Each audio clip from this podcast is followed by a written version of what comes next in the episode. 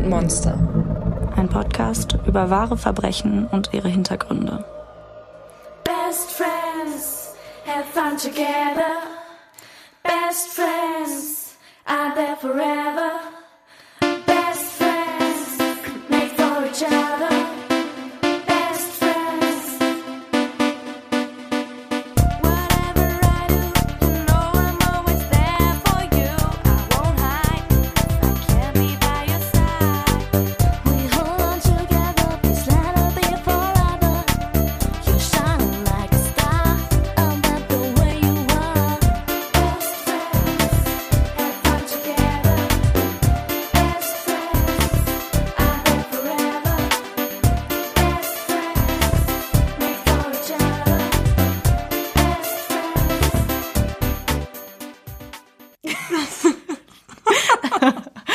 Wow, das klingt jetzt nur minimal gekünstelt. Aber Stefanie, wie geht's dir dabei, ähm, dieses Prachtstück zu zeigen? Ja, man muss halt auch sagen, es ist schon ein bisschen älter, ne? Also wann war das? 2000.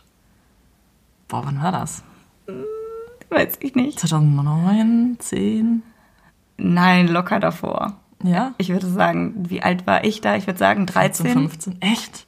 Ja. Boah. Okay, Ja, also- damit herzlich willkommen zu einer neuen Folge von Menschen und Monster. Und äh, ja, jetzt kennt ihr auch die größte Leiche in unserem Keller. Wir waren mal Superstars oder zumindest auf dem besten Weg dahin, welche zu werden. Hat nicht ganz funktioniert, aber gut. Weil Es ist schon, es ist schon Du hast es so unangenehm. gewollt. Ich habe es so gewollt, aber ich habe mir nicht vorgestellt, dass so viele Menschen das dann am Ende hören. Mir fällt das immer schwer, das einzuschätzen, wie viele Menschen uns wirklich hören. Wir, in meinem Kopf hört sich da, also fühlt sich das immer so an, als wären das so zwölf Menschen, die uns zuhören. Ja, ich grüße meinen Papa, Ich grüße meine Oma. alle beste- meine Kollegen. Jetzt kein richtiges Intro von uns, aber Hey. schön, dass du heute da bist, Stefanie. Oder? Ja, ich find's auch. Also wir sitzen gerade hier in unserem sehr improvisierten Tonstudio.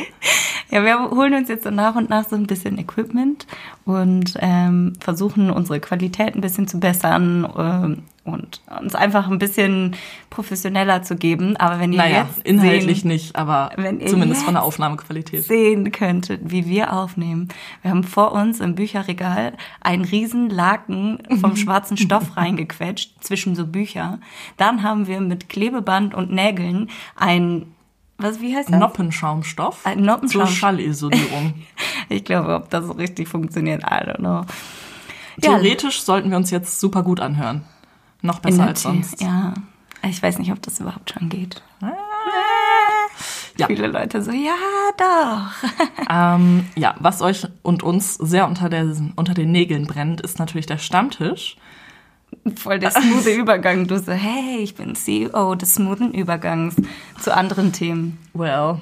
Ja, es brennt mir unter den Nägeln. Ich habe schon richtig Bock. Ähm, ja, wir hatten das, glaube ich, letzte Woche noch gar nicht angesprochen, aber auf Instagram, wenn ihr uns da folgt, dann wisst ihr auf jeden Fall schon Bescheid. Der Stammtisch ist jetzt terminiert und wir reden am Ende darüber. Da gibt's dann alle Infos dazu. Also bleibt unbedingt dran. Sowieso immer, aber, also macht ihr ja sowieso immer. Ja, ja, klar. Aber jetzt starten wir erstmal mit dem Fall, würde ich sagen.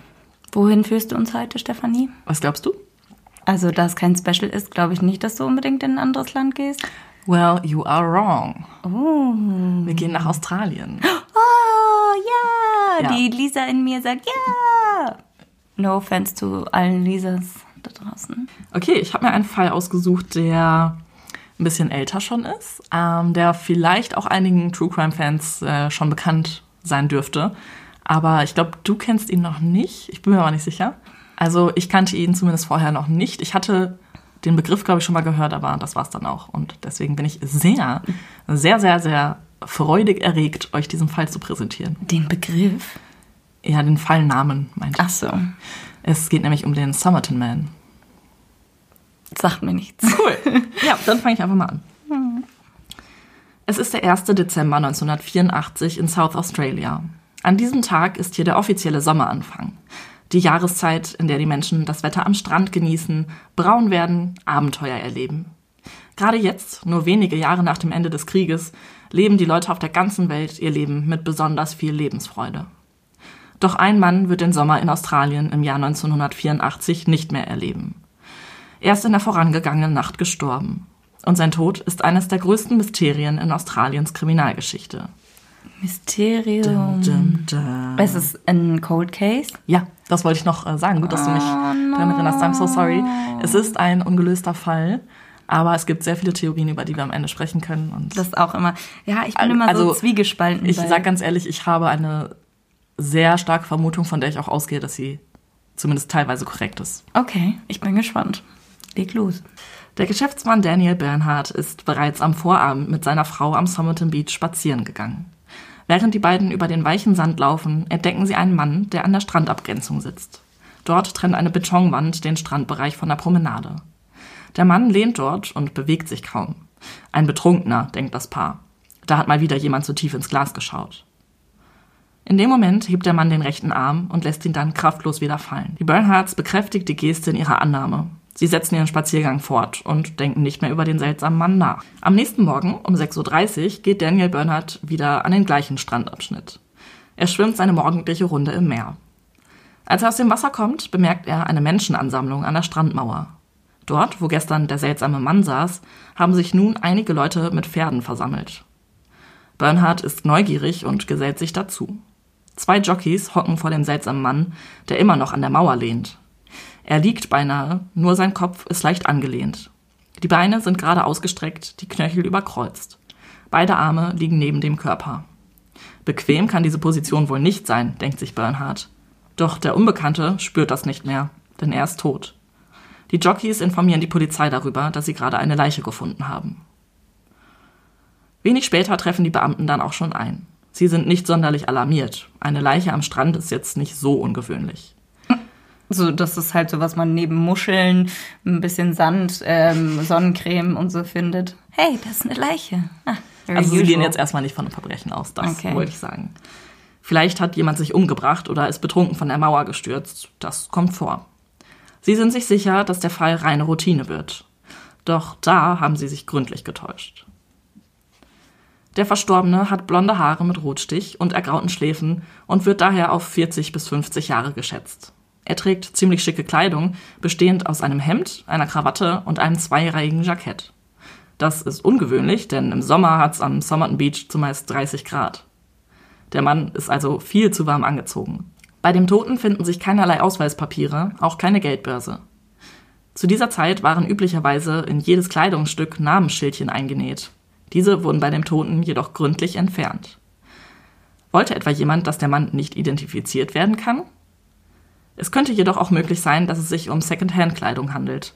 In dem Fall hätte der neue Besitzer den Namen des alten ja auch einfach rausgetrennt. Jedoch handelt es sich bei der Jacke um ein Modell, das der neuesten Mode in den USA entspricht. Kann also noch nicht so alt sein.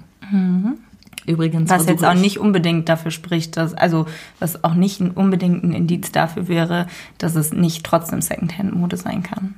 Nee, aber das macht ja eher unwahrscheinlich. Eher unwahrscheinlich, ja, ja. Da die Leiche aber äußerlich völlig unversehrt zu sein scheint, gehen die Polizisten nicht von einem Verbrechen aus. Sie durchsuchen seine Taschen und finden einen Stahlkamm, Kaugummi, eine angebrochene Schachtel Zigaretten und Streichhölzer, beide von britischen Herstellern, ein unbenutztes Bahnticket nach Henley Beach und eine Busplakate. Der Unbekannte wird in die Pathologie gebracht. Eine Obduktion könnte möglicherweise dabei helfen, die Identität des Mannes zu klären. Bei der äußeren Leichenschau stellt der Rechtsmediziner Dr. Cleland fest, dass der Mann körperlich in ziemlich guter Form ist. Er hat ein breites Kreuz und sehr stark ausgeprägte Wadenmuskulatur, fast schon wie bei einem Balletttänzer. Ebenfalls daraufhin deutet die Form seiner Füße. Die Zehen haben so eine auffällige Keilform, die nur dann entsteht, wenn sie regelmäßig durch enges Schuhwerk zusammengequetscht werden. Das wäre zum Beispiel in Ballettschuhen der Fall oder möglicherweise auch in Cowboystiefeln. Uh, Also wirklich so richtig, wie so ein Dreieck vorne. ja, richtig so keilförmig zusammengequetscht. Geil. Wenn irgendwer von euch mal längere Zeit Ballett getanzt hat, dann kann er das sicherlich auch äh, bezeugen. Die Hände des Unbekannten, der fortan Somerton Man genannt wird, sind sehr gepflegt. Die Nägel sind manikürt und er hat keinerlei Schwielen von handwerklicher Arbeit. Er ist 1,80 groß und hat graue Augen. Die Kleidung, die der Mann bei seinem Tod trug, ist von amerikanischem Schnitt. Insbesondere die Jacke stammt aus den USA und wurde nicht importiert. War der Unbekannte also zuvor in Amerika? Sein Gesicht beschreibt der Rechtsmediziner jedoch als eher britisch. Dann beginnt Dr. Cleland mit der inneren Leichenschau. Er schneidet den Leichnam auf, begutachtet und wiegt die Organe. Dabei achtet er auf alles, das ihm ungewöhnlich erscheint. Und beim Magen wird er fündig. Der Somerton Man hat die Rückstände einer Fleischpastete im Magen. Diese muss er etwa drei Stunden vor seinem Tod gegessen haben. Zudem ist der Mageninhalt vermischt mit jeder Menge Blut. Das wäre bei einer natürlichen Todesursache nicht der Fall. Wurde der Tote also vergiftet? Auch die Nieren weisen Spuren einer möglichen Vergiftung auf. Dr. Cleland bestimmt den Todeszeitpunkt auf 2 Uhr nachts. Die Todesursache jedoch kann er nicht genau bestimmen. Jedoch vermutet er, dass der Somerton Man vergiftet wurde. Das Problem dabei ist jedoch, es ließen sich keinerlei Rückstände von Gift finden. Der gewiefte Rechtsmediziner vermutet, dass es sich um ein Mittel handelt, das so schnell aus dem Körper verschwindet, dass man es schon wenige Zeit später gar nicht mehr nachweisen kann. Seiner Aussage nach kommen dafür Barbiturate oder Schlafmittel in Frage. Was sind Barbiturate? Barbiturate sind quasi so eine Säure von irgendwas, die aber auch als Beruhigungsmittel eingesetzt wird. Okay. Also auch Medikamente. Ob der Mann sich das Gift selbst zugeführt hat oder ob es sich um einen Mord handelt, kann der Pathologe nicht beantworten. Der Alkoholpegel wurde übrigens auch nicht bestimmt, was mir nach, also im Nachhinein aufgefallen ist. Er wurde halt nie erwähnt, was ich relativ strange finde, Ja, vor allem. weil halt alle Leute dachten, dass er besoffen ist. Ich weiß nicht, ob man das 1948 noch nicht bestimmen konnte. Ich glaube aber eigentlich schon. Naja, wenn du ähm, Gift oder irgendwie Sachen aus dem Mageninhalt nachweisen kannst, dann wirst du doch zumindest auch irgendwie nachweisen können, ob da Blutalkohol mit drin war. Ja. Alkohol im Blut, Ja, du weißt. I know. Ja, also das ähm, wurde halt zumindest irgendwie nicht veröffentlicht. Die Polizei hatte indes gehofft, dass sich schnell jemand meldet, der einen vermissten Verwandten oder Kollegen meldet, damit der Unbekannte vom Strand identifiziert werden kann. Dem ist allerdings nicht so. Niemand meldet sich. Deshalb weiten die Beamten die Suche aus. Wegen der Hinweise, dass der Mann ohne Namen vielleicht Verbindungen in die USA oder nach Großbritannien hat, wenden sie sich an die Ermittlungsbehörden vor Ort. Scotland Yard und das FBI gleichen das Foto des Somerton Man mit ihrer Kartei ab. Also, das war natürlich noch nicht technologisiert damals. Ähm, ja, aber sie werden auch nicht fündig. Das bedeutet jedoch lediglich, dass der Tote dort bislang für kein Verbrechen bestraft wurde und deshalb nicht polizeilich erfasst wurde. Seine Fingerabdrücke sind auch in Australien nicht bekannt. Die Ermittler tappen im Dunkeln. Sie haben keinerlei Hinweise auf die Identität des Toten. Sie wissen nicht, woran er wirklich gestorben ist und sie wissen auch nicht, ob es sich um einen Mord handelt oder nicht. Bisweilen haben sie auch die Theorie, dass der Mann sich vielleicht selbst das Leben genommen hat. Mit Sicherheit können sie das jedoch nicht sagen. Die Leiche wird inzwischen beerdigt. Die Polizei hat zuvor jedoch veranlasst, dass eine Gipsbüste von dem Mann angefertigt wird, damit man ihn später vielleicht doch noch identifizieren kann. Schwung kommt erst wieder in den Fall, als sich zwei Wochen später ein Angestellter vom Bahnhof in Adelaide bei der Polizei meldet. Am 30. November, also einen Tag vor dem Tod des Somerton Man, wurde ein Koffer in der Gepäckstation abgegeben, der nie abgeholt wurde. Die Ermittler überprüfen das Gepäckstück, das nicht abgeschlossen ist. Darin finden sie diverse Kleidungsstücke, Briefpapier, Rasierzeug und ein scharfes Messer. Ein wichtiges Detail ist eine Rolle orangenen Fadens, genau der Faden, mit dem eine Tasche der Hose des Somerton Man genäht wurde. Daher sind die Polizisten sich ziemlich sicher, dass es sich um seinen Koffer handelt. An den meisten Klamotten aus dem Koffer sind ebenfalls die Etiketten entfernt, doch auf einem Unterhemd, auf einem Wäschesack und einer Krawatte findet sich der Name Keen, jedoch in unterschiedlicher Schreibweise. Sofort überprüfen die Ermittler die Vermisstenanzeigen, auch in anderen Ländern, werden jedoch wieder nicht fündig. Schließlich kommen sie zu dem Schluss, dass die Namensschilder vielleicht absichtlich nicht entfernt wurden, um sie auf eine falsche Fährte zu führen. Ist jetzt, finde ich, nicht so ein naheliegender Schluss, aber gut, wenn Sie meinen. Also ich meine, könnte schon sein, aber dafür müsste ich noch mehr Infos haben. Die bekommst du. Background-Infos, danke. Die Ermittler versuchen, den letzten Tag des Somerton Man zu rekonstruieren. Sie gehen davon aus, dass er mit einem Nachtzug aus Sydney, Port Augusta oder Melbourne in Adelaide angekommen ist. Dann soll er zum angrenzenden städtischen Schwimmbad gegangen sein, um sich dort in den Waschräumen zu duschen und zu rasieren. Dabei handelt es sich jedoch nur um eine Mutmaßung. Er hatte nämlich keine Eintrittskarte zum Bad bei sich. Anschließend ging er zurück in den Bahnhof und kaufte dort ein Zugticket nach Henley Beach. Den Zug um 10.50 Uhr nahm er jedoch nicht. Ob er ihn verpasst hat oder absichtlich nicht eingestiegen ist, bleibt offen. Stattdessen schloss er seinen Koffer ein und nahm einen Bus nach Glenelg, einem Stadtteil von Adelaide, der an den Somerton Beach angrenzt. Nur eine Woche nach der Beerdigung wird der Leichnam wieder exhumiert. Der Tote soll erneut begutachtet werden.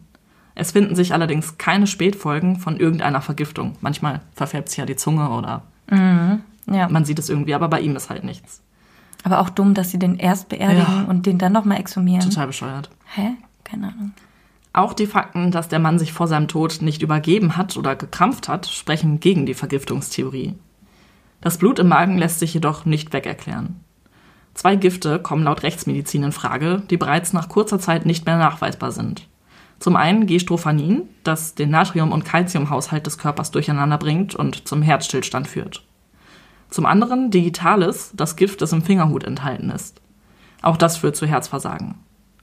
Die beiden Gifte, die der Rechtsmediziner vermutete, wurden übrigens erst Jahre später veröffentlicht, da der Pathologe der breiten Bevölkerung diese zu der Zeit leicht zugänglichen Gifte nicht nennen wollte.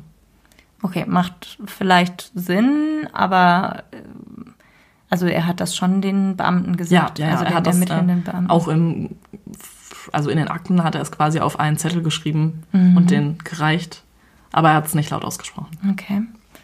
Hatte er Angst, dass man damit dann sonst zu leicht irgendwelche. Ja, Augenaufklebern, Morde begeht. Warte mal, das heißt, du gibst uns jetzt gerade die Anleitung, ähm, was der Gerichtsmediziner vorher nicht machen wollte. Ja, aber man kommt da jetzt nicht mehr so leicht dran und damals war das sehr Der leicht. Fingerhut, Ja, aber extra man- mal das Gift vom Fingerhut.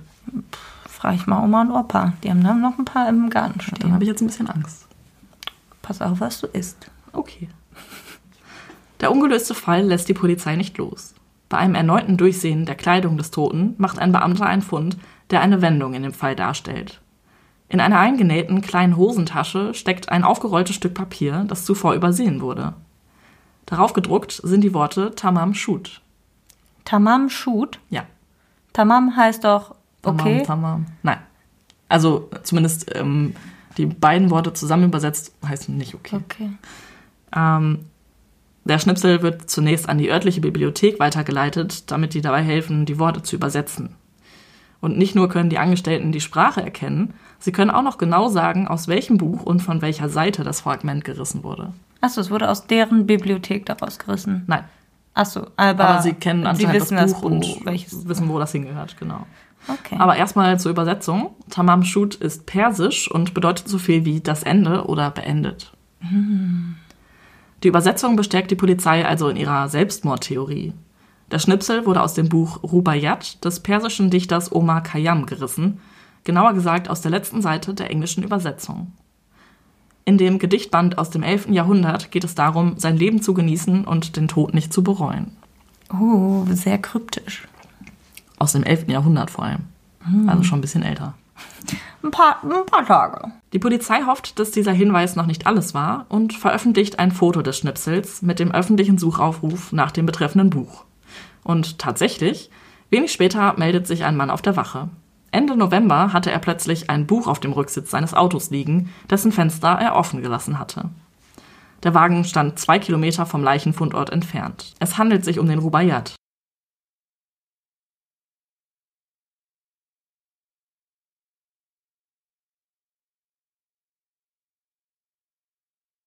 Und aus der letzten Seite ist ein kleines Stückchen herausgerissen worden, das genau zu dem Schnipsel von Somerton Man passt. Na, weißt du, an warte, welchen Fall gab es da nochmal? Jokze. Ja, ja, ja, genau, stimmt, stimmt. Der Jokze-Mörder. Äh, Das wird auch gleich Ding. noch, noch äh, Uh, ähnlicher. Wie erhofft, bringt das Buch die Ermittler der Lösung des Falls ein Stückchen näher. war wortwörtlich ein Stückchen. Ja, stimmt. No pun intended. Auf den rückwärtigen Einband sind einige Buchstaben und Zahlen gekritzelt. Ein seltsamer Buchstabensalat, der als Code identifiziert wird, sowie einige Ziffern, die eine Telefonnummer ergeben. Mysterious. Was den Code angeht, niemand kann das Rätsel lösen. Es handelt sich um scheinbar zufällige Buchstaben. Einige davon sind durchgestrichen oder mit einem X markiert, die in mehreren Reihen untereinander stehen. Weder auf den ersten noch auf den zweiten Blick ergibt der Text irgendeinen Sinn. Experten für Kryptographie wurden damals und auch viele Jahre später hinzugezogen, konnten aber kein Muster finden.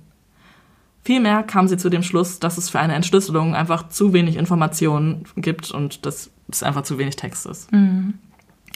Aber da ist ja noch die Telefonnummer. Dieser Spur geht die Polizei nach. Die Telefonnummer gehört der 27-jährigen Krankenschwester Jessica Thompson. Und sie wohnt nur 400 Meter vom Somerton Beach entfernt. Uh, Keine Ahnung, was das heißen soll bis jetzt. Es ist super nah. Ja, toll. Aber was hat Jessica Thompson damit zu tun? Ja, und Info. wieso steht ihre Telefonnummer in dem Buch, dessen Schnipsel der Mann hatte und das Buch lag in einem Auto? Und es ist schon sehr mysterious alles. Thompson wird selbstverständlich von der Polizei befragt. Die Frage, ob sie den Somerton-Mann kenne, verneint sie jedoch. Sie wisse auch nicht, warum ihre Telefonnummer in dem Buch stand. Ein Fremder habe jedoch Ende November, also nur wenige Wochen zuvor, versucht, sie zu finden. Er hatte wohl vor ihrer Tür gestanden und sogar die Nachbarn nach ihr gefragt, aber Thompson war zu dem Zeitpunkt gar nicht zu Hause. Die Polizei spricht die Krankenschwester auch auf das mysteriöse Buch an. Und jetzt kommt's. Sie hat ebenfalls eine Ausgabe des Rubaiyat besessen. Diese hatte sie aber schon 1945, also während des Krieges, an einen Leutnant namens Elf Boxel gegeben. Die Polizei nimmt sofort an, dass es sich bei diesem Boxel um den Toten handeln muss. Sie begeben sich auf die Suche nach der Familie des Mannes, doch dann müssen sie feststellen, dass Boxel noch am Leben ist. Und auch die Ausgabe des Rubaiyat hat er noch, und zwar mit intakter letzter Seite. Fail. Das Verhalten von Thompson jedoch ist ziemlich seltsam. In einer erneuten Befragung Jahre später reagiert sie ausweichend auf die Fragen des Ermittlers. Gary Feltes, der Detective, der den Cold Case nachher leitete, sagt später, dass er sich sicher ist, dass Thompson die Identität des Somerton-Manns kannte und aus irgendeinem Grund nicht darüber sprechen wollte. Ein weiteres Indiz spricht außerdem dafür. Die Polizei zeigt der Krankenschwester den Gipsabdruck, der von dem Toten angefertigt wurde. Beim Anblick dieser Nachbildung soll die 27-Jährige fast in Ohnmacht gefallen sein. Und warum hätte sie das tun sollen, wenn sie den Mann gar nicht kannte? Die so, oh, ein, ein Mann. Ein Gipsabdruck. Ja. Ungewöhnlich ist außerdem, dass sie die Beamten einige Jahre nach der Ermittlung gebeten hat, ihren Namen aus den Akten zu streichen. Es sei ihr unangenehm und würde ihrem Ruf schaden, wenn sie in Verbindung mit dem Fall gebracht würde. Die Polizei kam ihrer Bitte nach und sollte die weitere Ermittlung Jahre später damit erheblich erschweren. Zu dem Fall gibt es natürlich unzählige Theorien. Es konnte nie geklärt werden, wer der Somerton-Mann ist und warum er sterben musste und wieso er überhaupt da am Strand war. Da ist es nur logisch, dass Hobbyermittler versuchen, die Lücken zu schließen und sich überlegen, was dem Unbekannten zugestoßen sein könnte. Und ich gehe jetzt mal auf ein paar von diesen Theorien ein. Theorie 1. Spione. Viele Leute nehmen an, dass der Somerton-Mann ein Spion war. Dafür spricht sein physisch guter Zustand, das Fehlen von Namensschildern und ja, auch der Code in dem Buch. Wenn es sich wirklich um einen Giftmord gehandelt hat, dann war dieser außerdem genauestens geplant, damit das Gift nachher nicht mehr nachweisbar war. Und das spricht ja auch so ein bisschen für so eine Geheimdienst-Spion. Professionelle Menschen. Genau.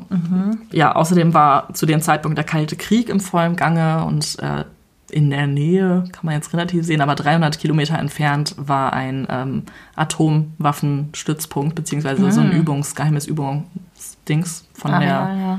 von äh, der britischen Regierung. Also wäre das vielleicht ein interessantes Ziel für einen Spion. Aber Okay. wie gesagt, 300 Kilometer Entfernung. Hm. Vielleicht, aber er muss ja vielleicht auch erstmal dahin kommen. Und Australien ist, wie wir alle wissen, ziemlich groß und sehr weitläufig. Vielleicht war das einer seiner Zwischenstopps. Vielleicht hat er da auch jemanden besucht, Vielleicht. ausspioniert. Möglicherweise waren auch Boxell und Thompson Spione. Geht die Theorie weiter. Okay. Boxell hat später zugegeben, tatsächlich mal für den Geheimdienst gearbeitet zu haben, aber er sagt, mit dem Fall habe er nichts zu tun und er, er meinte auch, dass die Theorie von Spionen in dem Fall ähm, ja völlig melodramatisch wäre. Thompson wäre als Krankenschwester äh, übrigens schnell an eine tödliche Dosis eines Gifts gekommen, also vor allem einer der beiden Gifte, die ich genannt habe. Interessant ist, dass es einen ähnlichen Fall wenige Jahre zuvor in Sydney gegeben hatte. Dort war ein Mann namens George Marshall vergiftet worden. Er trug ebenfalls den Rubaiyat bei sich. Zu diesem Zeitpunkt hatten sich auch Boxall und Thompson in Sydney aufgehalten. Was für ein Zufall. Oh, hm. Was heißt wenige Jahre vorher? 1945 war das, glaube ich. Okay. Jahre später hat die Tochter von Jessica, also Emma Thompson, ein Fernsehinterview zu dem Fall gegeben. Darin sagte sie, dass sie ebenfalls glaubt, dass ihre Mutter die Identität des Toten kannte und dass sie eine Spionin der Sowjetunion war. Einige Beobachtungen aus ihrer Kindheit verleiteten sie zu dieser Annahme. Sie hat in dem Interview gesagt, dass ihre Mutter eine dunkle Seite hatte. Ist jetzt gut, nicht so belegbar. Das ist Ähm, auch immer so eine dunkle. Ich kenn's. who knows? Ja, okay. Ähm, außerdem soll sie manchmal leise am Telefon auf Russisch gesprochen haben und wenn jemand den Raum betreten hat, hat sie ganz schnell aufgelegt. Und generell überhaupt erstmal der Fakt, dass sie Russisch konnte und aber auch nie jemandem verraten hat, warum oder woher sie das Ähm, konnte. Sie war australische Staatsbürgerin oder war Ja. sie äh, von der englischen Kolonie Nee, oder sie so? war, also soweit man das rausfinden konnte, war sie ganz normal australische Okay. Staatsbürgerin. Ja. Sie hatte russischen Einwanderern ähm, Englischunterricht gegeben. Ob man jetzt da vermuten kann, ob das eventuell auch Spione waren oder. Keine Ahnung, also einfach generell der Fakt, dass sie Russisch überhaupt konnte. Ähm, und möglicherweise ist die Theorie der Tochter, konnte sie ähm, die Identität des Somerton-Manns nicht enthüllen, weil dieser ebenfalls ein Spion war. Und unter Spion verrennt man sich nicht oder so. Ist das der Kodex, der Spionkodex? Ja, okay, aber wenn sie sich selber, wenn sie zugeben würde, dass er, dass sie weiß, dass er ein Spion ist, würde sie ja vielleicht auch indirekt damit zugeben, dass sie eine Spionin ist. Ja, auf jeden Fall. Stimmt. Ja, also so viel erstmal zu der Spiontheorie. Theorie Nummer zwei. Okay. Eine Liebesbeziehung. Einige Menschen glauben, dass der Somerton Man ein Verhältnis mit Jessica Thompson hatte. Möglicherweise hat sie ihm den Rubaiyat gegeben und ihre Telefonnummer darin hinterlassen, um ihn an die schöne gemeinsame Zeit zu erinnern. Jetzt wird es sehr spekulativ, aber es gibt halt, also diese Theorie hat einen kompletten Ablauf des Abends konstruiert. Der Somerton-Mann kam demnach schon sehr krank in Adelaide an, also er hatte ja eben diese körperlichen Dysfunktionen, würde ich sagen. Also er hatte ja eben Blut im Magen und so weiter. Ähm, er kam eben schon sehr krank an und er wollte erst nach Henley Beach, das wissen wir ja, weil er das Zugticket gekauft hat. Dann hat er sich das aber doch irgendwie noch anders überlegt und äh, wollte vielleicht in seinen letzten Stunden nochmal Jessica sehen und ist deswegen nach Glenelg gefahren. Sie wollte ihn ja vielleicht abweisen, weil die Sache für sie beendet war, aber sie wollte jetzt auch nicht so harsh sein und hat ihn deswegen noch reingebeten zum Essen. Und deswegen haben die vielleicht dann zusammen eine Pastete gegessen. Und möglicherweise ging es ihm danach so schlecht, dass er sich erstmal hinlegen musste und dann quasi im Schlaf gestorben ist. Und Jessica Thompson dachte sich so, scheiße, der ist an meiner Pastete gestorben, damit will ich nichts zu tun haben. Hat einen Bekannten informiert, der die Leiche ja, quasi weggebracht hat. Für diese Theorie spricht, dass Zeugen am Abend vor seinem Tod jemanden, also einen Mann gesehen haben wollen, der einen anderen Mann auf dem Strand trägt. Okay. Ja, also es kann halt sein, dass er ihn da abgelegt hat. Irgendwie. Ich, äh, nee. Nee. Nee. Weißt du, was ich mich halt auch frage? Also der Todeszeitpunkt wurde ja auf 2 Uhr nachts ähm, festgesetzt. Und die Pastete soll er ja drei Stunden vorher gegessen haben. Ja. Das geht einfach nicht auf.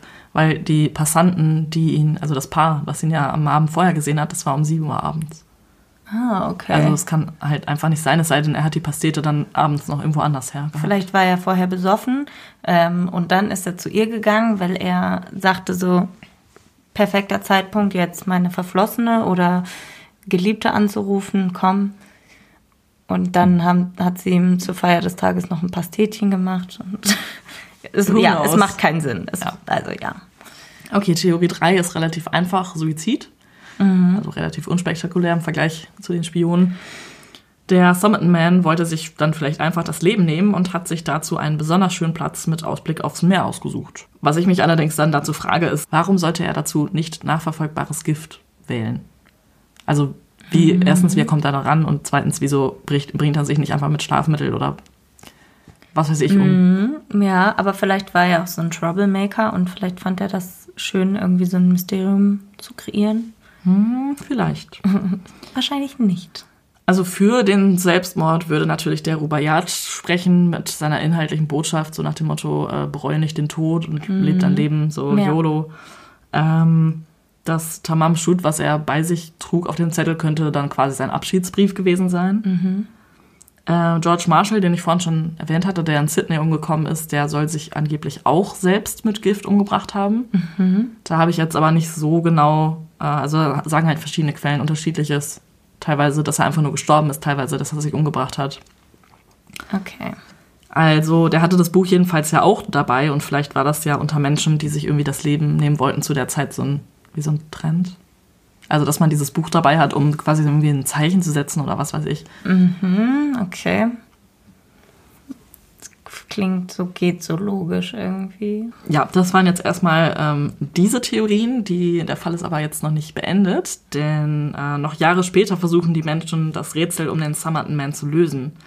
Wer war er? Innerhalb von fünf Jahren gab es 250 Aussagen von Menschen, die der Meinung waren, seine Identität zu kennen. Doch keine davon konnte je bestätigt werden. Interessant wird es im Jahr 2011, als eine Amerikanerin sich an einen mit dem Fall betrauten australischen Ethnologen wendet. In den Besitztümern ihres Vaters hat sie einen Armeeausweis eines gewissen H.C. Reynolds, der von britischer Nationalität sein soll, entdeckt. Der 18-Jährige war bei der Marine und weist eine gewisse äußerliche Ähnlichkeit mit dem Unbekannten auf.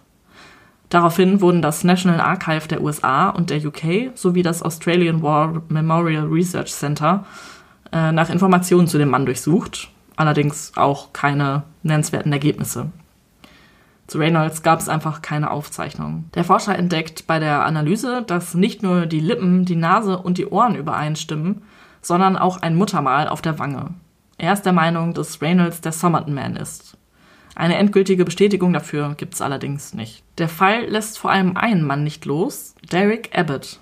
Der ist Professor an der Universität in Adelaide. Er liest in einer Zeitung über den Fall und setzt sich so intensiv mit allen Aspekten auseinander, dass er einen eigenen im Wikipedia-Eintrag bei diesem Fall hat. Also er hat einen eigenen Abschnitt. Also selber geschrieben oder. Nee, also ähm, in dem so, Wikipedia-Artikel er über den erwähnt. Man gibt es einen Abschnitt über seine Ermittlungen. Hm, okay. Ja, also er geht sogar so weit, dass er eine ziemlich entscheidende Verbindung ziehen kann. Ausgehend von der Theorie, dass Jessica Thompson eine Liebesbeziehung mit dem Somerton Man hätte, könnte ihr Sohn Robin von ihm sein. Dieser war gerade mal 16 Monate alt, als der Fremde am Strand ums Leben kam. Als Robin zur Welt kam, war Thompson übrigens unverheiratet, auch wenn sie das später versucht hat zu kaschieren. Also sie hat immer gesagt, dass Robin von ihrem Ehemann ist, aber die waren da halt noch nicht verheiratet.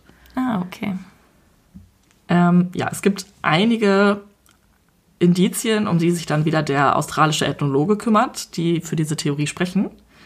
Der Somerton Man hatte eine Anomalie am Ohr, die nur sehr, sehr wenige Menschen haben, also super wenige, so zwei Prozent der ähm, europäischen Menschen. Ja, auch auf den Sohn Robin trifft das zu. Also der hat genau die gleiche Anomalie am Ohr. Was, äh, weißt du, was das für eine Anomalie war? Ähm, ja. Das waren zwei Anomalien am Ohr. Und zwar einmal, dass dieser, die untere Ohrmuschel kleiner ist als die größere, also die obere. Obere? Obere, Was? genau. Also die obere war irgendwie größer als ich kann äh, das hier jetzt auch nicht so gut bildlich darstellen, aber auf jeden Fall ist es super selten. Und sein Ohrläppchen, also er hatte quasi kein Ohrläppchen, sondern es war einfach so am Gesicht angewachsen, haben die gesagt. Ja, aber das haben ja ganz viele Leute. Ja, also wenn I know, also das äh, fand ich jetzt auch nicht so beeindruckend. Ja, genau. Aber, auf jeden Fall, dass er, dass eben diese obere Ohrmuschel irgendwie Cervus oder so heißt das. Zero. Keine Ahnung, auf jeden Fall war das eine Anomalie. ja, okay. Aber dessen nicht genug. Der ähm, Somerton Man hatte außerdem eine, so eine Fehlbildung der Zähne quasi. Der hatte nämlich ähm, die zwei seitlichen Schneidezähne nicht. Die fehlten. Und das ist eine erbliche, ja, so ein erblicher Gendefekt quasi. Also so ein, eine Störung ist es ja nicht, aber wie heißt das denn? Ja, ein So ein Gen- Schönheitsmerkmal. Ja, so ein, ja, ein Makel. erblicher Gendefekt. Erblicher Gendefekt, das wollte ich sagen. Ähm, und Robin hatte das auch. Uh. Und diese beiden Merkmale in Kombination treffen dann auf einen zwischen 10 Millionen und 20 Millionen Menschen Boah. zu. Also, wie, what are the odds? Wie groß? Ja, krass. Das ist schon heftig. Okay. Ja. ja, Derek Abbott, der Universitätsprofessor, verfolgt diese Spur. Er macht Robin ausfindig und möchte eine DNA-Probe von ihm nehmen, um sie dann mit dem Somerton Man zu vergleichen. Allerdings, sobald er ihn quasi ausfindig gemacht hat, erfährt er, dass er zwei Monate vorher gestorben ist. Hä? Ja. Oh no. Ja, das heißt, er kriegt kein DNA-Material mehr, weil die Schwester von Robin sich auch komplett querstellt. Also es ist äh, nicht die ähm, komplett biologische Schwester, also ich glaube, es ist eine Halbschwester oder so. Aber sie will ihn nicht. Sie will ihn auf jeden Fall ähm, ja, nicht exhumieren lassen. Das heißt, das ist erstmal eine Sackgasse, aber Abbott gibt nicht auf. Er hat irgendwie rausgefunden, dass Robin mal eine Tochter hatte. Robin war übrigens hauptberuflich Balletttänzer. Wir erinnern uns an die Waden und an die Füße des Somerton Man. Und jedenfalls, der Robin hatte wohl irgendwann mal eine Tochter mit einer anderen Balletttänzerin. Diese wurde aber eigentlich direkt nach der Geburt zur Adoption freigegeben und ist in Neuseeland aufgewachsen. Aber ja, Derek Abbott macht sie ausfindig. Die gute Frau heißt Rachel. Die gute Und Frau. Sie ist inzwischen erwachsen. Ähm, sie wird dann von Abbott kontaktiert und die beiden gehen zusammen essen. Er berichtet ihr von dem Fall. Er möchte natürlich ihre Mithilfe und auch ihre DNA. Guten Tag, liebe Frau, ich hätte gern Ihre DNA. Aber wenn es für sie okay ist, dann gehen wir vielleicht vorher lieber einmal essen. Ja, ähm, du wirst lachen. Sie ist nicht nur von ihren möglichen Vorfahren begeistert, sondern auch von dem Uni-Professor. Die beiden verlieben sich ineinander, heiraten kurz darauf und gründen eine Familie. What the fuck? Heute haben sie drei Kinder. Alles By the way, tanzen die alle drei Ballett und äh, Rachel auch. Also, ich meine, Balletttanzen ist jetzt nicht erblich bedingt. Ja, also vielleicht schon. Vielleicht. Vielleicht gibt es da eine neue, neue Sache, von der wir noch nichts wissen. Naja, äh, Rachel will natürlich jetzt auch klären, was es jetzt mit ihrem möglichen Großvater auf sich hat und ja, wer, also ob sie jetzt davon abstammt oder nicht. Deshalb unterstützt sie ihren Mann, wo sie nur kann. Genau, Derek Abbott ermittelt weiter und hat eine ziemlich geniale Idee, wie ich finde. Diese Gipsbüste, die angefertigt wurde von dem Mann, überprüft er, ob da irgendwelche Spuren äh, zurückgeblieben sind. Und tatsächlich gibt's da ein paar, wirklich nur ein paar Haare, die da irgendwie einge, einbetoniert sind, eingegipst. Ja, wahrscheinlich rausgezogen, rausgezogen. Genau. Und ja, die lässt er dann ähm, auf DNA überprüfen. Übrigens, äh, Jessica Thompson ist 2007 verstorben. Das war zwei Jahre bevor Abbott seine Ermittlungen aufgenommen hat und deshalb konnte er mit ihr jetzt nicht mehr sprechen. Bei dieser DNA-Probe ist nicht wirklich genug rausgekommen, um das äh, zweifelsfrei zu analysieren. Aber das ist vielleicht noch nicht der letzte Strohhalm. Heute erinnert ein Denkmal an den Summerton-Mann. An der Stelle auf der Strandpromenade, wo der Unbekannte gestorben ist, steht heute eine Bank zum Fußgängerweg hingerichtet, auf der eine Drahtfigur sitzt. Die ist ziemlich hässlich, wenn ich das mal so sagen darf. Auch halt völlig bezuglos, weil sie sitzt. Sie hat eine Kappe auf, so die sitzt da voll entspannt und sie sitzt vor allem in die falsche Richtung. Aber gut, der Wille war da. Okay. Außerdem gibt es bis heute noch das Grab. Auf dem Stein steht geschrieben, Here lies the unknown man who was found at Somerton Beach. Das wurde einfach von Gemeindemitgliedern finanziert, die ja, das halt gerne wollten, dass er auch eine vernünftige Bestattung bekommt, auch wenn nicht klar war, ja, wer der Mann überhaupt ist. Möchtest du für alle nicht englischen Leute, äh, englisch sprechenden Menschen einmal kurz übersetzen, was das in der Übersetzung heißt? Ja. Ja, bitte. Hier liegt der unbekannte Mann, der am Somerton Beach gefunden wurde. Genau.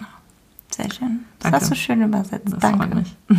Also das Rätsel um seine Identität besteht immer noch, aber im Oktober 2019 gab es eine Wendung, wenn man so will. Ähm, bislang gab es da immer einen Bezirksstaatsanwalt, der den Leichnam nicht nochmal exhumieren wollte, weil er der Meinung war, dass ja, das öffentliche Interesse nicht groß genug ist, um das zu rechtfertigen. Er hat sich da einfach quergestellt, aus welchen Gründen auch immer. Und das ist der einzige Grund, weshalb man sowas machen sollte. Das öffentliche Interesse. Scheinbar.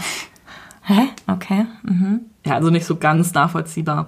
Dann gab es aber eine neue Bezirksstaatsanwältin ähm, und sie stimmt dieser Exhumierung dann zu im Oktober 2019. Allerdings, also bei dieser Exhumierung soll dann eine DNA-Probe entnommen werden und äh, dann mit einer möglichen Enkelin verglichen werden. Ich nehme mal an, damit ist Rachel gemeint. Ich wüsste jetzt nicht, wen sonst. Dazu ist es aber noch nicht gekommen. Ich Bis heute nicht? Ja, ich habe versucht zu googeln, woran es liegt, ob es da irgendwas Neues gibt. Aber es ist einfach noch nicht passiert, beziehungsweise zumindest wurden keine Ergebnisse äh, veröffentlicht. Ich nehme mal an, wenn die das Grab geöffnet hätten, dann hätte man das auch medial abgebildet. Ja, da gehe ich von auch von Ähm, aus. ja, also da gibt es tatsächlich jetzt keine neuen Erkenntnisse und das ist der aktuelle Stand der Ermittlungen. Äh, wie unbefriedigend. Oh no. I'm sorry, aber ich muss schon sagen, dass ich denke, dass diese, äh, dass zumindest die äh, Erbschaftsgeschichte da relativ klar ist, warum er jetzt ermordet wurde. Das ist auf jeden Fall sehr unklar. Oder beziehungsweise ob er überhaupt ermordet wurde, weiß man ja noch nicht mal. Aber ja, Wow, okay. Ähm, sehr wirrer Fall mit sehr wenig Indizien. Ich frage mich immer so, es gibt zumindest heutzutage ja so viele Fälle, wo so wenig bekannt ist und dennoch ist es, ja, ich würde sagen nicht schnell, aber zumindest relativ schnell klar, wer das zumindest ist und, und woran die Person gestorben ist. Und deswegen umso verrückter finde ich das, dass es trotzdem noch manchmal Fälle gibt, in denen das überhaupt gar nicht, also wo wirklich, wo so gar kein Strohhalm ist, an dem man sich festhalten kann und wo so viele komische Theorien drum ähm, revolven irgendwie, dass Kannst du bitte auf, auf Deutsch einmal sagen, was das bedeutet, Revolven für unsere deutschsprachigen Zuschauer? was sich so darum dreht so und Ähm, ich muss aber auch sagen, das wäre ja heute auch was ganz anderes. Man hätte zum Beispiel aus dem Bahnhof, wo er den Koffer abgegeben hat und so Videomaterial ja, von ihm. wieder. Man könnte ja alles nachverfolgen. Er hätte ein Smartphone wahrscheinlich dabei gehabt. Wobei er hatte auch keinen Ausweis und so dabei, aber Er hätte auch vor allem man hätte eine Gesichtserkennungssoftware benutzen können. Das war, ging ja alles nicht. Du konntest ja, Ja, noch nicht mal das irgendeine stimmt. Datenbank elektronisch durchsuchen. Ja, und selbst 2007 waren ja die, die technischen Möglichkeiten noch sehr viel begrenzter als Ja. heutzutage. Also gehe Ja, das zumindest stimmt. von aus. Weißt du, was ich mich wirklich frage? Warum hatte er so warme Kleidung an, obwohl das Hochsommer war? Ich weiß halt nicht, meinst du nicht, dass er vielleicht irgendwie auch kurz zuvor noch irgendwo wie erst da angekommen ist? Das kann sein. Dass er eventuell vielleicht wirklich aus dem Flieger dahin ist. Ich meine, wir wissen jetzt, er hat amerikanische Kleidung gehabt Mhm. ähm, und hat aber britisches Aussehen und im Dezember ist es ja sowohl in den meisten Teilen Amerikas oder in dem überwiegenden Teil Amerikas sowohl als auch in, den, Großbritannien. in Großbritannien kalt. Stimmt. Und das, ist eine sehr schlüssige Erklärung. Würde ich jetzt mal einfach behaupten. Oder, mh, keine Ahnung. Nee, ich finde, das ist tatsächlich eine super gute Erklärung. Die habe ich so auch in keiner Dokumentation, in keinem Podcast, in keinem Artikel gelesen. Wie bist du überhaupt auf den Fall gekommen? Ähm, lange Geschichte. Die kurze Variante ist äh, BuzzFeed Unsolved. Ah, okay, okay. Hast mir ja vorhin schon von erzählt, dass Ja.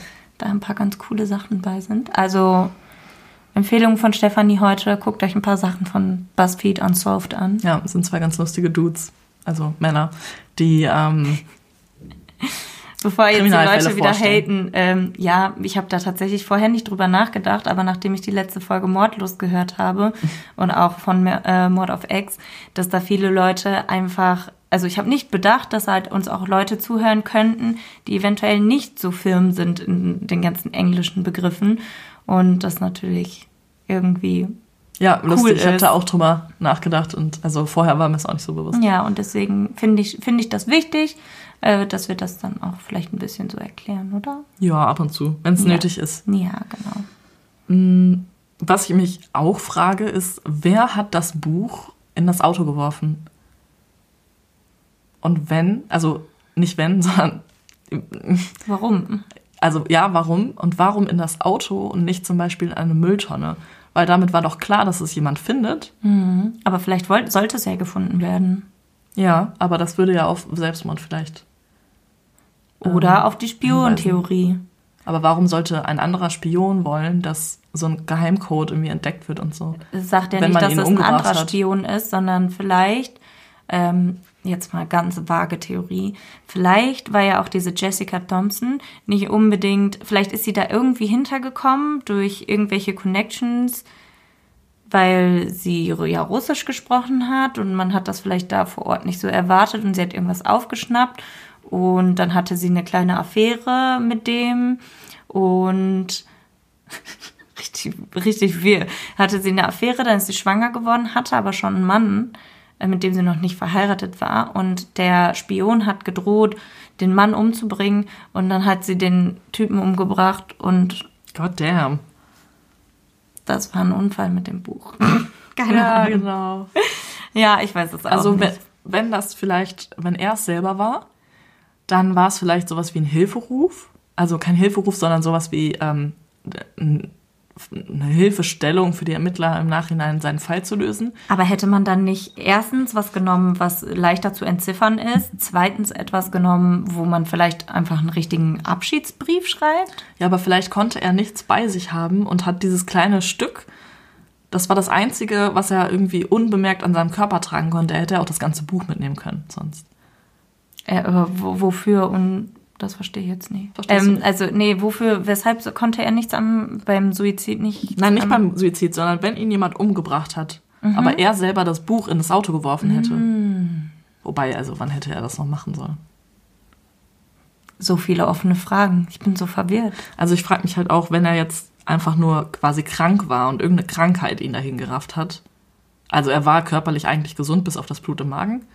Aber wenn er jetzt zum Beispiel schon krank in Adelaide ankam und so weiter, dann frage ich mich halt auch, warum er sich keine Hilfe gesucht hat, sondern sich an den Strand gesetzt hätte. Vielleicht war ja auch die Krankenschwester seine Hilfe und dadurch sind die sich irgendwie näher gekommen oder sowas. Aber es ist auch so mysteriös, warum hat er erst das Zugticket nach Henley Beach gekauft und ist dann nach Glenelg gefahren? Ja, und vor allem diese, diese Abfolge ist ja sehr kurz hintereinander, muss das ja passiert sein. Also er muss, sich ja super gerade schnell in, umentschieden haben.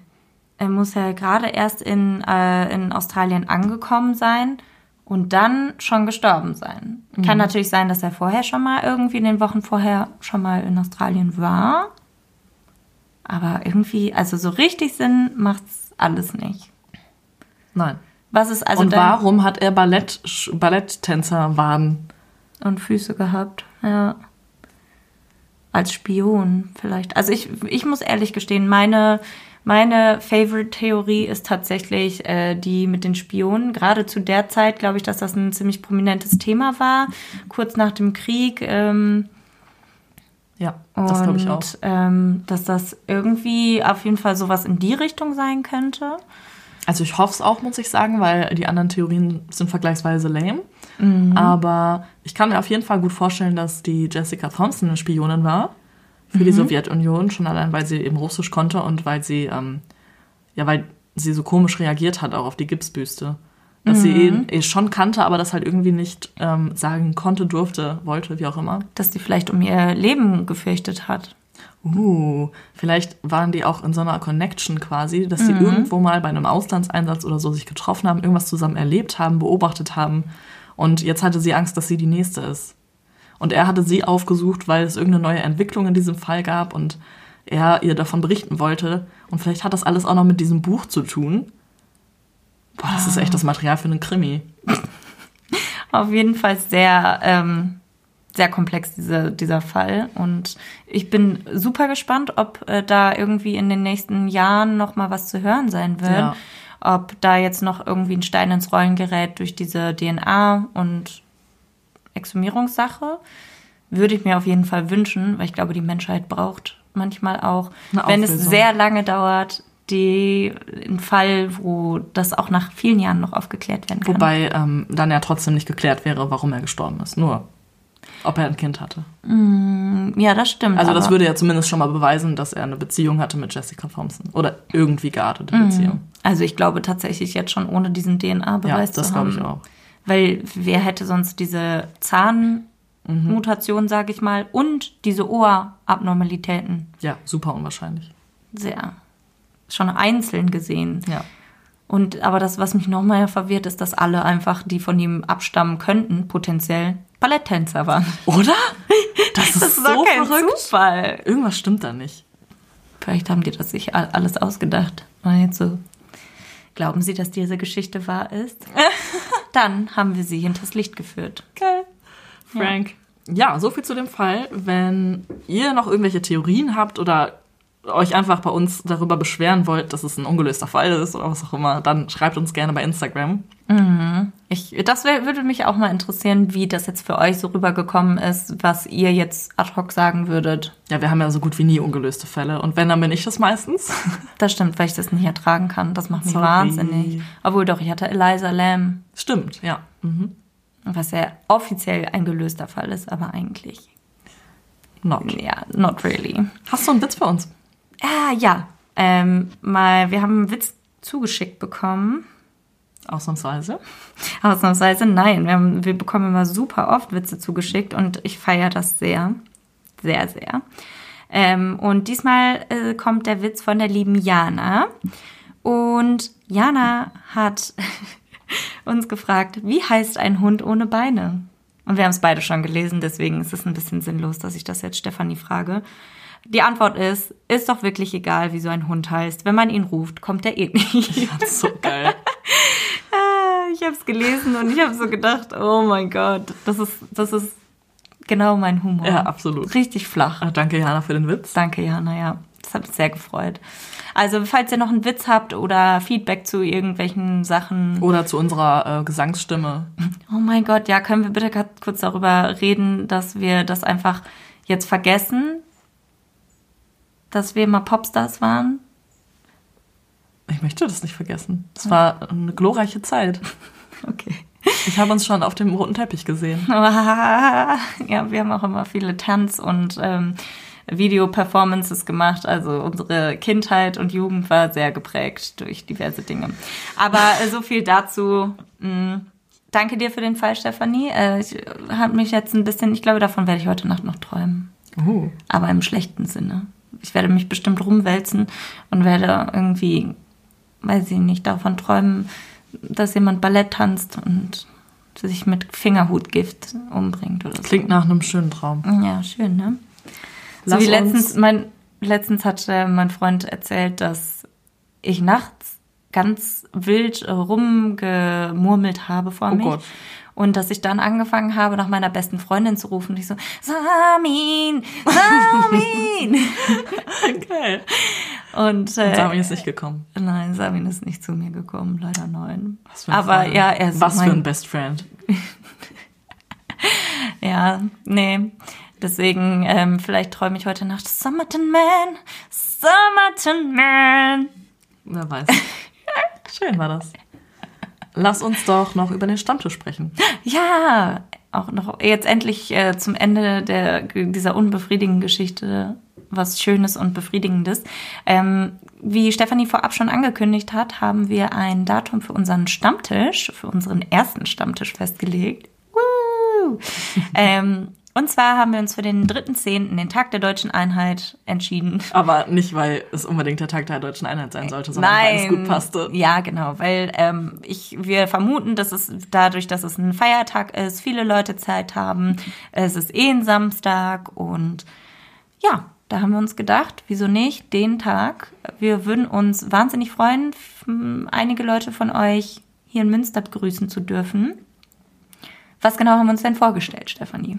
Also machen, das ist folgendermaßen. Wir dachten uns, dass wir, ich weiß nicht, ob wir schon erwähnt hatten, aber so ungefähr zehn Leute von euch einladen, plus uns. Ja, ich würde sagen 10 bis 15, je nachdem, wie viele sich melden und Genau, und ähm, wenn sich mehr Leute als möglich melden, dann losen wir das einfach aus. Wenn ihr teilnehmen wollt, erstmal sage ich vielleicht wann und wo. Das Ganze soll, wie Maren schon sagte, in Münster stattfinden, und zwar um 18 Uhr. Und wir werden einfach in ein Lokal gehen, wo wir ein bisschen was essen, ein bisschen was trinken können, ein bisschen schnacken über True Crime, über das Sommerhaus der Stars. Gott und die Welt. ja, was euch so beliebt. Und wie kann man sich dann anmelden, Maren? Also ich würde sagen, für alle Leute, die Instagram haben, ist es, glaube ich, am einfachsten, sich an uns zu wenden über Instagram. Menschen und Monster kann man uns ganz einfach finden. Für alle Leute, die kein Instagram haben oder sich keins machen wollen, die, äh, die können uns gerne schreiben an unsere E-Mail-Adresse menschenundmonster@web.de. Ähm, alle unsere Kontaktdaten lassen wir euch aber auch gerne sonst noch In der Beschreibung. Beschreibung. Genau. Ja, genau. Dann ähm, gebt uns doch, also wer verbindlich dabei sein möchte, gibt uns gerne bis zum 15. September, sprich nächste Woche Dienstag, ähm, einmal Bescheid. so. Aber ja, genau. Dann würden wir ähm, auf jeden Fall zur nächsten Folge alle Leute kontaktieren und ähm, einen kleinen Plan machen, wann, wo, wie, was. Und ähm, Genau, ich freue mich auf jeden Fall mega darauf, euch kennenzulernen. Ja, ich würde auch sagen, wir nehmen vielleicht einfach beim Stammtisch selber mal das Handy in die Hand und schauen mal, dass wir ein paar kleine Videos oder weiß ich nicht, falls jemand Fragen hat, dass wir das alles ein bisschen mitnehmen für die Leute, die nicht kommen können, einen kleinen Einblick, vielleicht ein kleiner Anreiz, dass ihr beim nächsten Mal kommen wollt, so Genau. dass uns mehrere Leute auch mal kennenlernen und wir euch kennenlernen dürfen. Und jetzt noch ein ganz wichtiger Punkt. Und zwar haben wir dieses Thema vor gefühlt Monaten angesprochen. Ja, Wir brauchen einen Namen für euch. ja. Wir können euch nicht anreden mit unsere Zuhörer, weil ihr seid so viel mehr als das. Und deshalb seid ihr jetzt unsere kleinen Monsties. Ja, wir haben uns äh, nach langem Hin und Her und wirklich vielen guten Vorschlägen. Ja. Ähm, ich fand auch Monster Migos. Ich fand Monster Amigos großartig, aber, es ist sehr lang. Zu lang, ja. Also ähm, ja, Monsties klingt so Das süß. ist so süß, oder? Da denkt man direkt an dieses kleine Monster-AG-Viech, dieses Oh, grüne. ja. Und das, und das ist so süß. Nein, da muss ich an das kleine Mädchen in einem Monsterkostüm denken. Die kleinen Monsties. Ja, Auf jeden Fall sehr süß und so möchten wir euch zukünftig nennen. Und Yay. Ende der Durchsage. ja, Ende der Durchsage. Jetzt haben wir auch, glaube ich, genug gebrabbelt. Ja, soll ja auch nicht langweilig werden. Äh, wir freuen uns auf jeden Fall immer über euer Feedback und eure Bewertungen. Eine Sache habe ich dann doch noch. Achso. Äh, wir haben unseren Coffee-Account vergessen. Wenn ihr uns unterstützen wollt, dann könnt ihr das zum Beispiel mit einem Coffee tun. Äh, wir sind nämlich angemeldet bei der Plattform Coffee. Der Link dazu ist der Einfachheit halber auch einfach in der Beschreibung. Ähm, ist sonst ein Mouthful. Und ähm, wenn ihr uns ohne einen Kaffee unterstützen wollt, dann lasst uns doch gerne eine Bewertung oder eine kleine Nachricht da. Gerne auch per Mail oder per Instagram. Wir freuen uns immer von euch zu lesen. Das ist, glaube ich, für uns mit die größte Motivation weiterzumachen. Und dieser Austausch ist einfach ein Traum, würde ich sagen. Ja. Okay, das war's von uns und wir hören uns beim nächsten Mal wieder. Yay, bis zum nächsten Mal. Ciao. Tschüss.